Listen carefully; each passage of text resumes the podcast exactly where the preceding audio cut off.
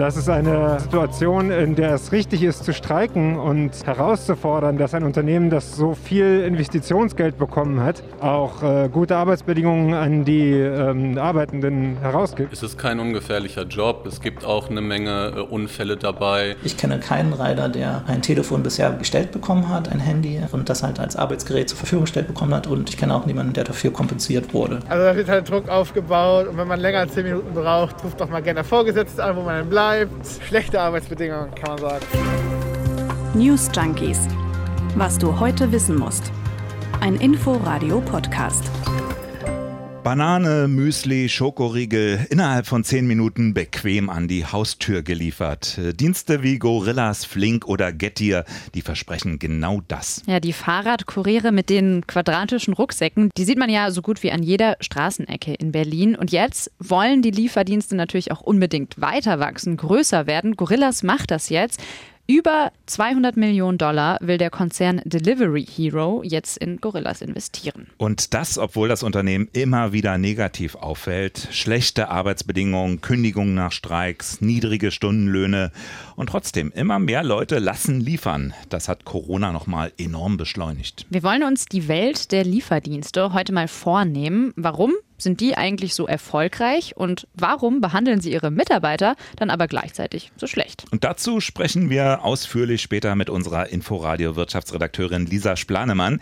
Die hat einige Fahrer von Gorillas und Lieferando in einer Reportage begleitet. Jetzt aber erstmal Hallo bei den News Junkies. Wir sind Martin Spiller und Ann-Christine Schenten. Hallo.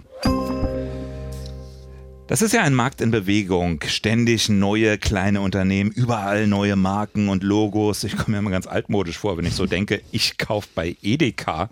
Nutzt du diese ganzen Lieferdienste? Ehrlich gesagt nicht. Ähm, mir persönlich kommt das eher so ein bisschen unnötig vor, muss hm. ich sagen. Ich habe bei mir um die Ecke einen Supermarkt, dann ist unten auch noch ein Späti bei uns im Haus.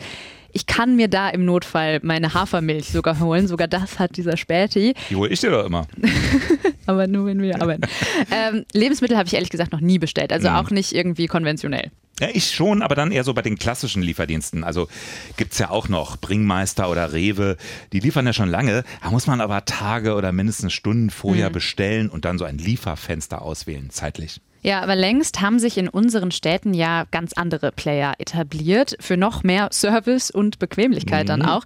Die Waren, die werden jetzt per Fahrradkurier geliefert und mit dem Versprechen, eben in zehn Minuten steht deine Lieferung vor der Wohnungstür. Ja, eben Unternehmen wie Gorillas, Flink, Gettier, Grovi, Frische Post gibt's noch. Ja, Gorillas stammt aus Berlin und wurde sogar erst im Mai 2020 gegründet. Mitten im Lockdown. Was natürlich kein Zufall ist, weil mhm. da konnten wir alle eher nicht so viel in Supermärkte laufen. Inzwischen liefert Gorillas aber in mehr als 20 Städte in Deutschland. Und nicht nur das, England, Frankreich, Italien, Niederlande, die sind alle schon dabei und sogar jetzt neu dabei New York.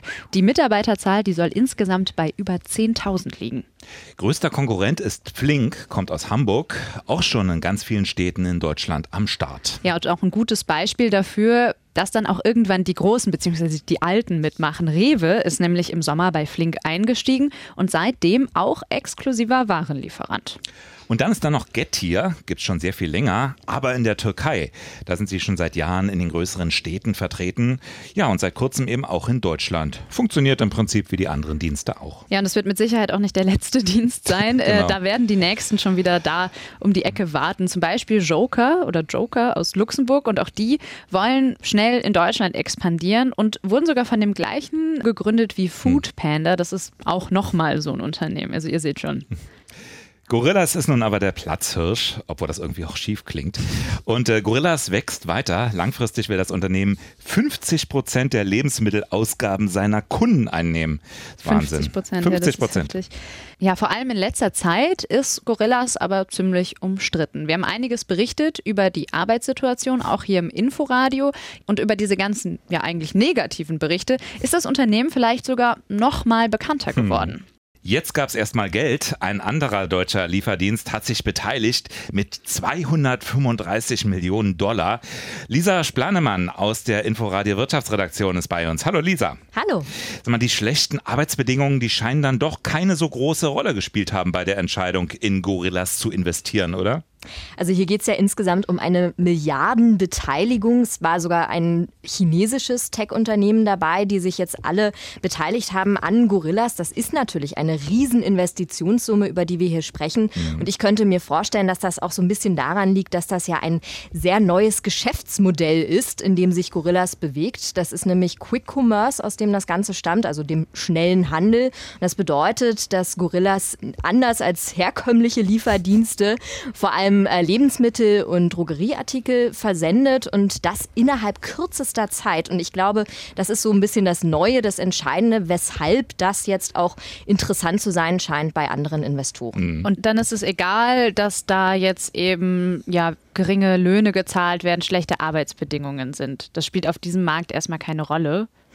Das ist jetzt natürlich alles Spekulationssache. Was auf jeden Fall schon gesagt worden ist von Gorillas Seite, ist, dass das Unternehmen zum Beispiel in Marketing investieren möchte. Und möglicherweise wird sich da auch einiges in Zukunft ändern. Aber das muss man abwarten. Hm. Ja, wenn man jetzt so auf die Webseite von Gorillas schaut, dann ist das ja erstmal alles so wahnsinnig hip, ne? Super jung, urban, das passt irgendwie zur Großstadt. Sehr ja. englisch teilweise, ne? Die suchen ja auch immer noch Fahrer. Ja. Ich habe mir das mal angesehen auf der Homepage und äh, wenn man das so liest, klingt nach dem coolsten Team der Welt, wo man da arbeiten kann. Man wird ja auch nicht einfach nur Fahrer, man wird äh, Teil einer Rider-Crew mhm. und ähm, die besteht, Zitat, aus vielen Menschen mit verschiedenstem Hintergrund, aber sie haben eines gemeinsam, ihre Liebe fürs Fahrradfahren.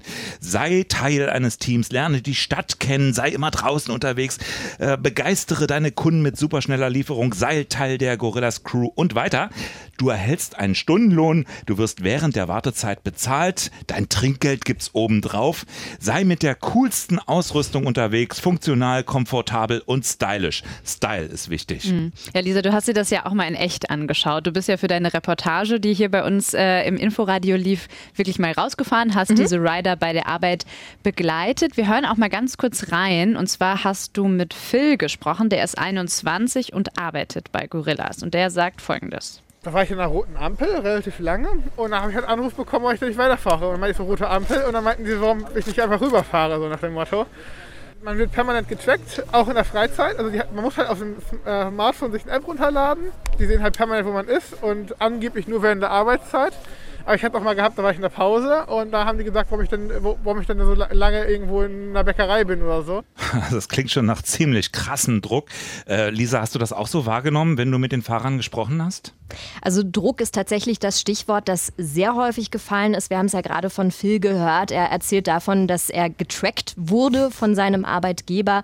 Und auch ansonsten muss man sagen, das ist eine Lieferzeit, die in zehn Minuten angeboten wird. Ja, also das ist mhm. wirklich eine Express-Lieferzeit, über die wir hier sprechen.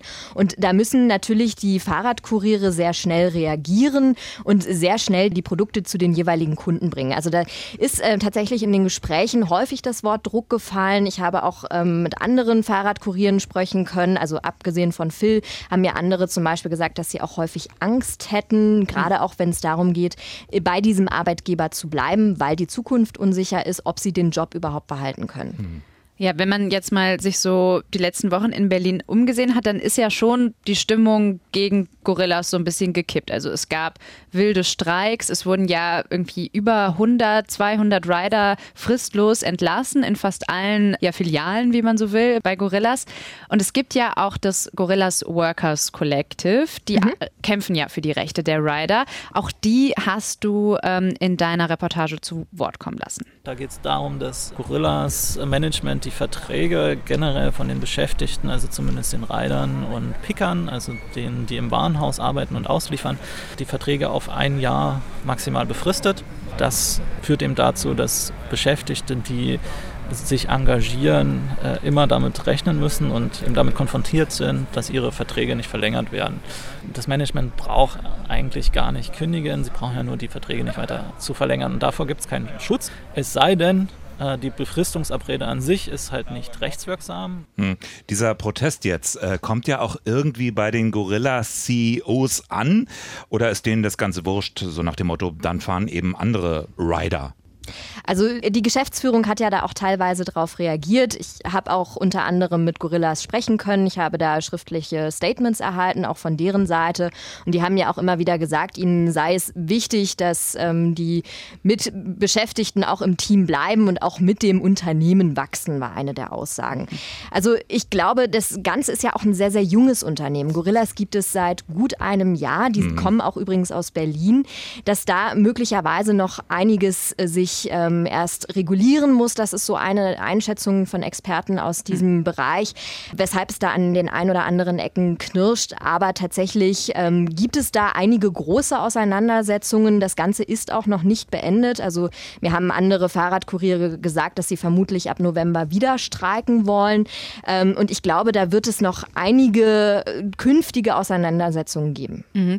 Wie ist das denn? Also stellen wir uns mal vor, ich bin jetzt Gorillas Riderin, ich trete in diesen Streik und dann flattert mir irgendwann die Kündigung ins Haus. Habe ich dann irgendwelche Rechte, mich gegen diese Kündigung zu wehren?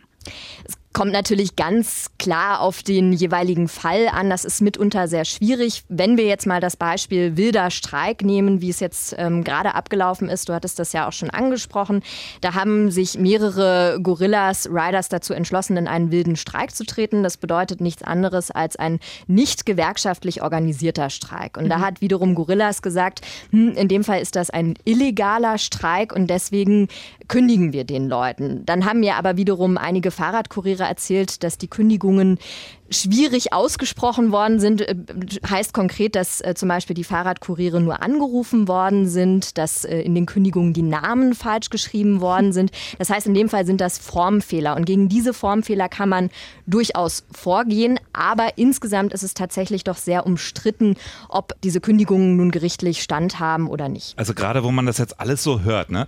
warum bestellen da überhaupt noch Leute? Was denkst du?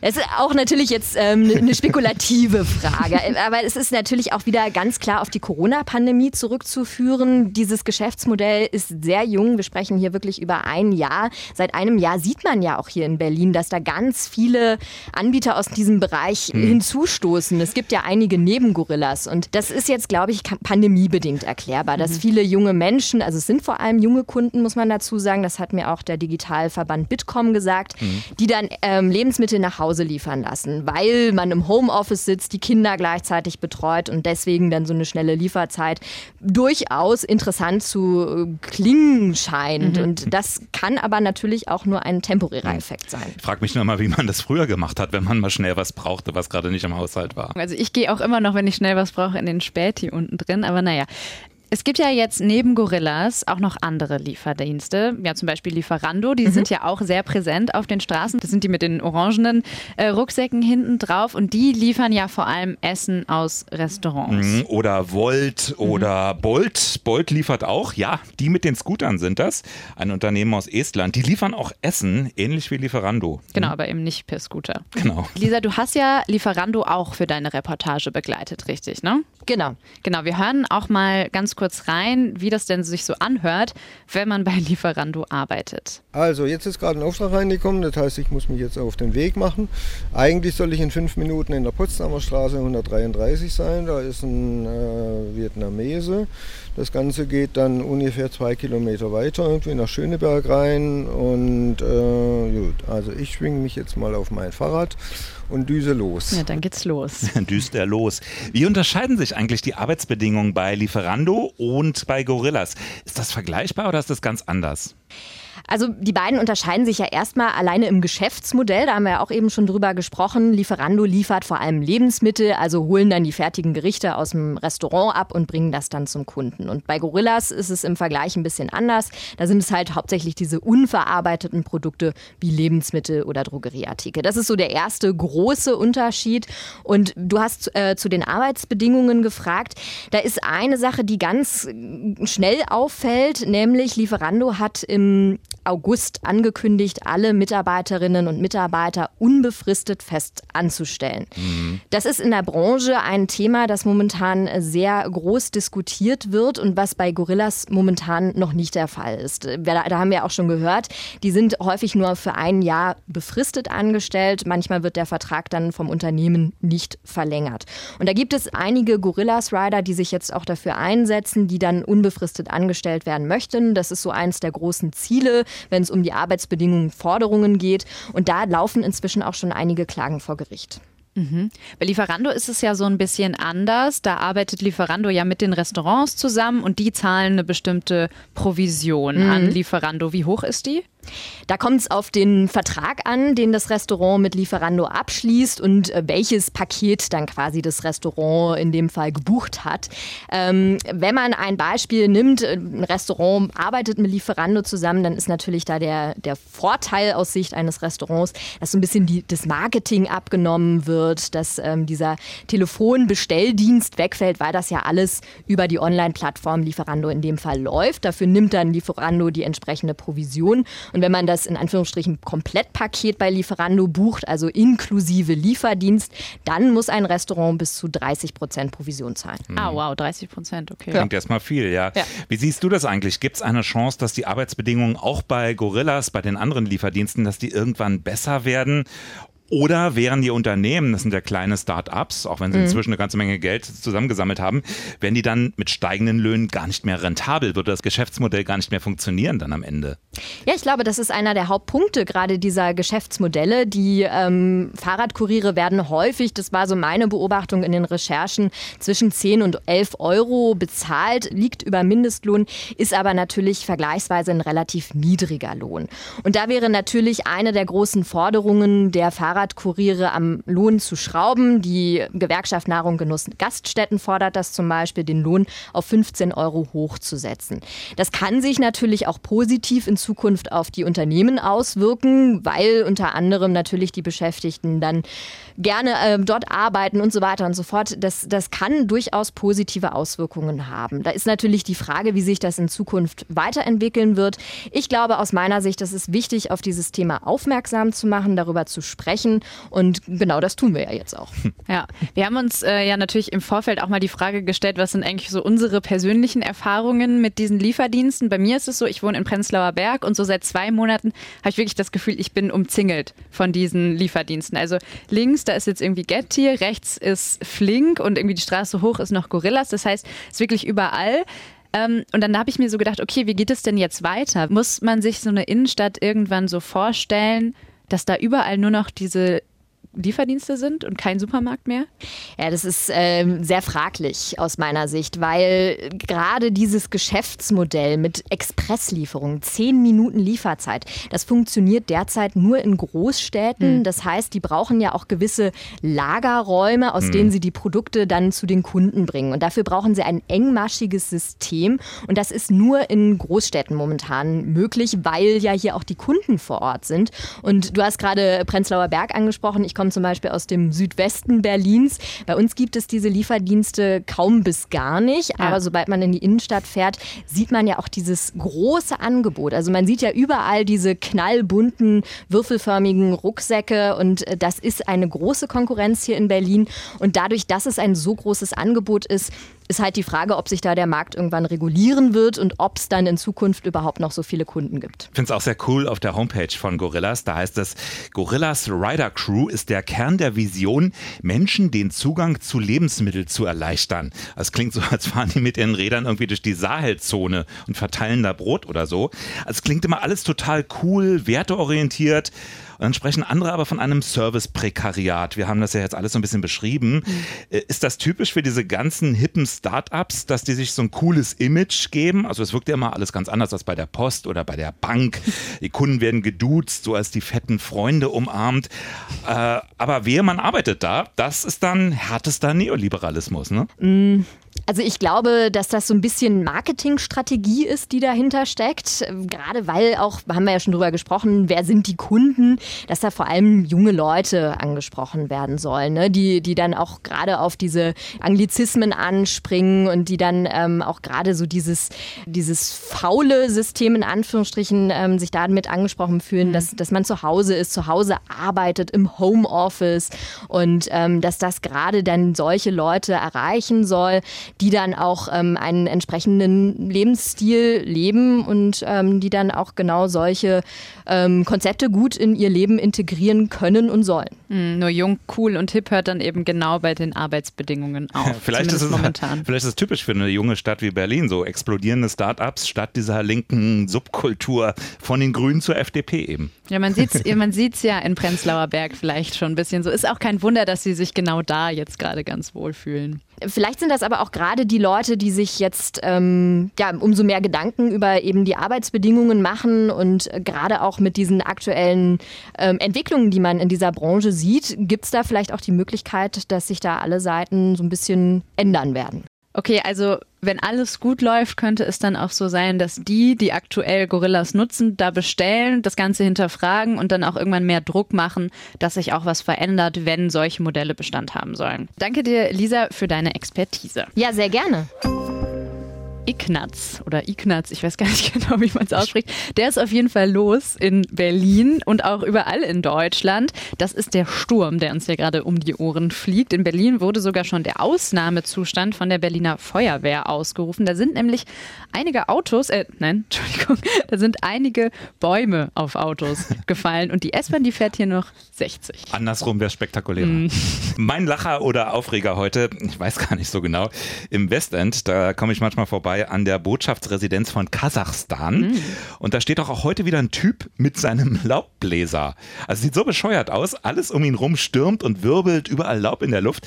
Und er versucht da mit dieser ollen Krachmaschine gegenzuhalten. Ja, fragt man sich, wer am Ende gewinnt, ne? Der Wind oder der Laubbläser? Wahrscheinlich steht er heute den ganzen Tag da, weil immer wieder ein Blättchen mhm. auf seinem Gehweg landet. Also wie blöd kann man sein? Gestern haben wir über Corona gesprochen und ähm, da haben wir ja mal ein bisschen zusammengetragen, was so an Mutationen unterwegs ist gerade auf der Welt. Und äh, wie es der Zufall so will, prompt kam am Abend noch Nachrichtenmeldungen rein über eine ganz andere Variante nachgetragen. AY 4.2, eine Unterart von Delta, wird gerade immer häufiger festgestellt in Israel, Großbritannien und in Russland, wo die Zahlen ohnehin gerade massiv steigen. Ein russischer Forscher vermutet, langfristig könnte AY 4.2 Delta ersetzen könnte. Ob die hm. Variante wirklich ansteckender ist, äh, das ist noch längst nicht raus. Oh, ich will das alles immer gar nicht mehr hören, ehrlich gesagt. Das ist alles nicht so schön. Ja, und trotz allem haben ja heute die Koalitionsverhandlungen begonnen. Mhm. Und zwar genau gegenüber von uns tatsächlich. Wir sind ja hier in Berlin direkt an der Messe. Mhm. Ja, wink mal an Alena. Ich habe es versucht, sie hat mich nicht gesehen. Müssen wir morgen mal besprechen, was da so geht bei den Verhandlungen. Machen wir. Dann schauen wir ganz genau auf die Koalitionsverhandlungen und für heute sagen wir Tschüss, bis morgen. Bis morgen. Tschüss. News Junkies. Was du heute wissen musst. Ein Podcast von Inforadio. Wir lieben das Warum.